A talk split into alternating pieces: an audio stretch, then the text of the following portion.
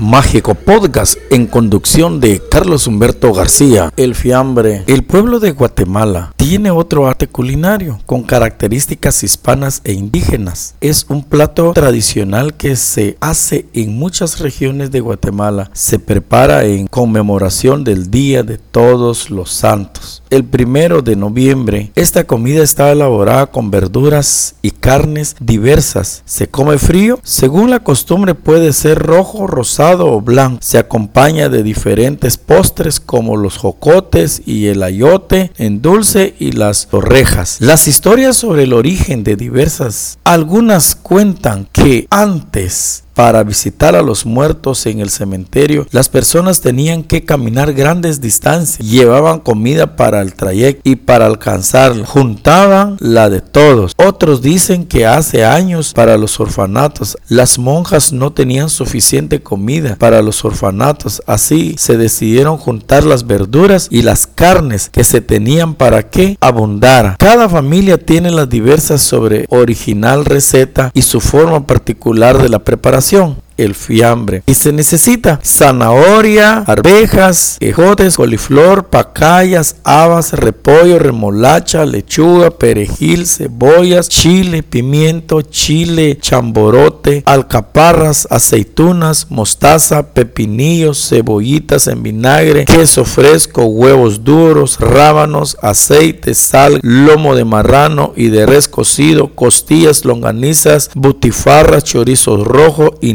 jamón, sardinas en lengua. Todo esto tiene una cantidad y se preparan de diferente forma. Mágico Podcast en conducción de Carlos Humberto García.